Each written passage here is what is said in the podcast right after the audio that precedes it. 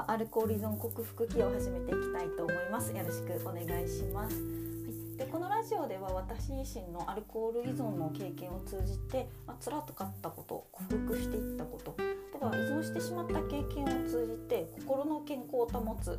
重要性メンタルヘルスっていうところについてすごくあの興味を持ちまして、まあ、こう実感をしましたので、まあ、そういったことをメインに話していきたいと思います。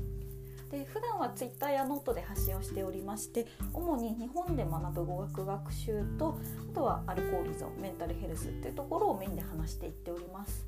で、えーと、ツイッターやノートを発信してるんですけどノートの方では、えーと、語学学習がメインになっておりましてこちらのラジオの方ではアルコール依存やメンタルヘルスをメインに話していきたいと思っております。は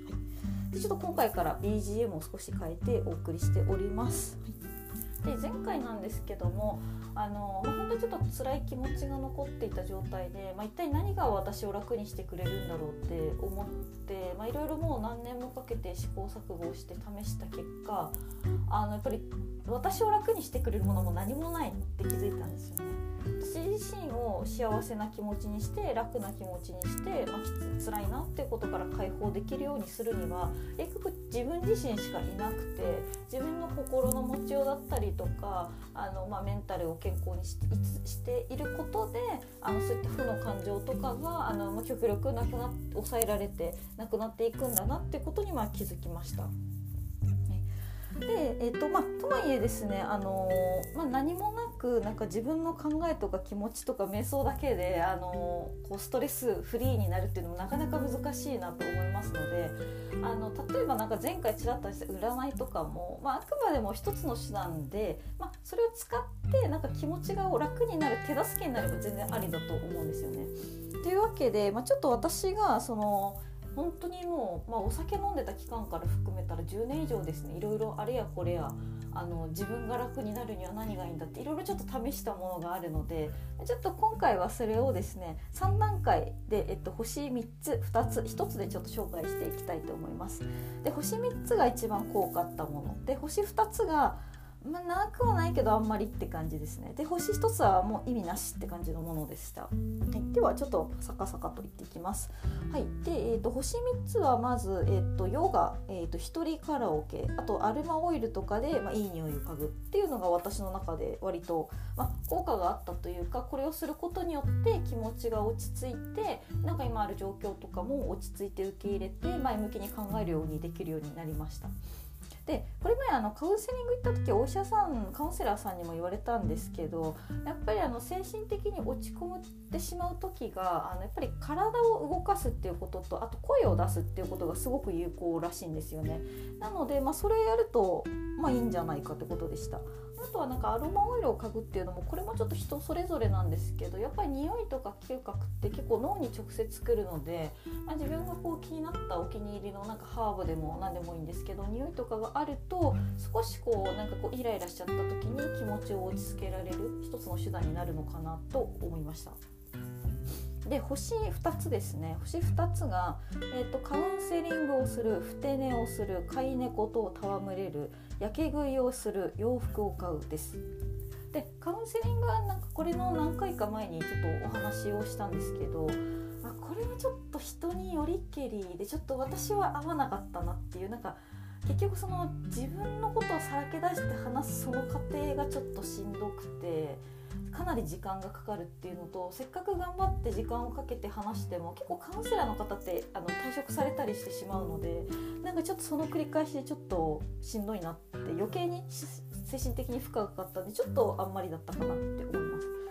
であとまあふて寝する猫と戯れるやけ食い洋服を買うとかなんですけどこれもあの結局なんか一時的にはなんか一瞬例えばイラッとした時とかなんか嫌だなって思った時に結局一時的には気が紛れるかもしれないんですけど結局、まあ、何でしょう例えば仕事で嫌なことがあったとかなんか例えば何か問題が発生して嫌なことがあったとかっていう時に、まあ、一時的には気が紛れるんでしょうけど結局それを最終的にその不安とかを自分の気持ちから取り除くのって結局その仕事の問題を解決するしか他ないじゃないですか。だから結局そう考えると、まあ、ちょっと一時的にはいいけどあの問題の根本的な解決にはならないかなって思ったところで星2つにしました。はい、で、えーと、星一つですね、はい、占いパワーストーン自己啓発本愚痴を話してすっきり焼け酒あこれも本当にもう、うん、何も意味がないですね本当に。でまあ、占いとかパワーストーンとかも結局何でしょう食べ物で例えるとサプリメントみたいなあの立ち位置で、えっと、やっぱりサプリメントもあくまでちゃんとした健康的な食生活と睡眠があった上で補助的に取るものじゃないですか。多分だから占いとかもそういう立ち位置で、まあ、あくまでもあの自分次第でちょっとそこにこうなんでしょうね教科書参考書じゃないですけど、まあ、ちょっとガイドラインとして、まあ、あったらいいなっていうぐらいだと思うんですよね。だから私も本当に占いっていう類のものって一通り試したんですよね。なんかそれこそ携帯のサイトの有料課金もしましたしメール占いとかなんかポイントでなんか1,000,2,000とか払ってやるやつもやりましたしあとなんか電話占いとかもしましたしあとなんか占いの館みたいなところに行ったりとかもしたんですよ。ね手相を見てもらったりタロットやってもらったりとかあとなんか何でしょうなんか占う人占い師さんなんかペンダント持ってこううーんって見たりとかなんかよくわかんないでやってたんですけどでもなんか結局なんか自分が何か悩みを抱えてそこに行ったとしてもなんかなんかこれだって答え別に返ってこないんですよね。なんか当たり障りのない答えしか返ってこなくてなんかそれってどうとでも解釈できんじゃんみたいなことしか返ってこなくて、まあ、例えばちょっと将来のことで不安でって言って例えばどんなことですかって言ったら今仕事とかって。で仕事とか何されてるんですかって。まあ何々何々系ですって言って。何かどういうところが不安なんですか将来どういう風になっていきたいんですかって。なんかもうそれって占いっていうよりもただのカウンセリングとか相談じゃんっていうところで。なんかでそれをもう聞いてなんかタロットめくって言ってたんですけどなんかうんなんか別にそれってなんか何とでも言えるよねみたいなところでしたね。うんだからさっきのと被るんですけどだから結局うん、やっぱり一時しのぎに過ぎないっていうか、うん、だからやっぱりいや本当に常に原因とか問題って自分の中にあって自分がどう捉えるかなんですよね。だからなんかあのそれ一時期なんでしょうそのいろいろこうなんかテレビとかでもなんかなんか炎上してとかあるじゃないですか。例えば学歴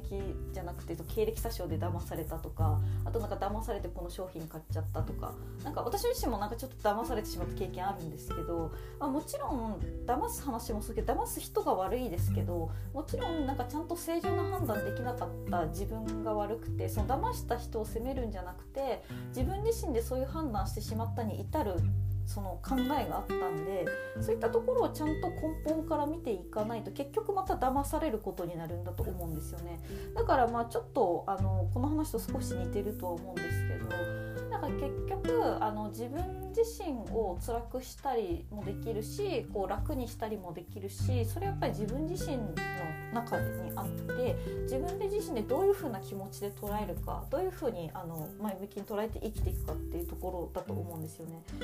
だからあの、まあ、そういった自分が前向きになれるためのきっかけになるものとして何かその趣味だったりそういうのって取り入れた方がいいんですよね。だから私の場合はヨガと、まあ、一人カラオケと、まあ、アロマオイルを嗅ぐっていうところをやるとなんかこうその先の自分のこ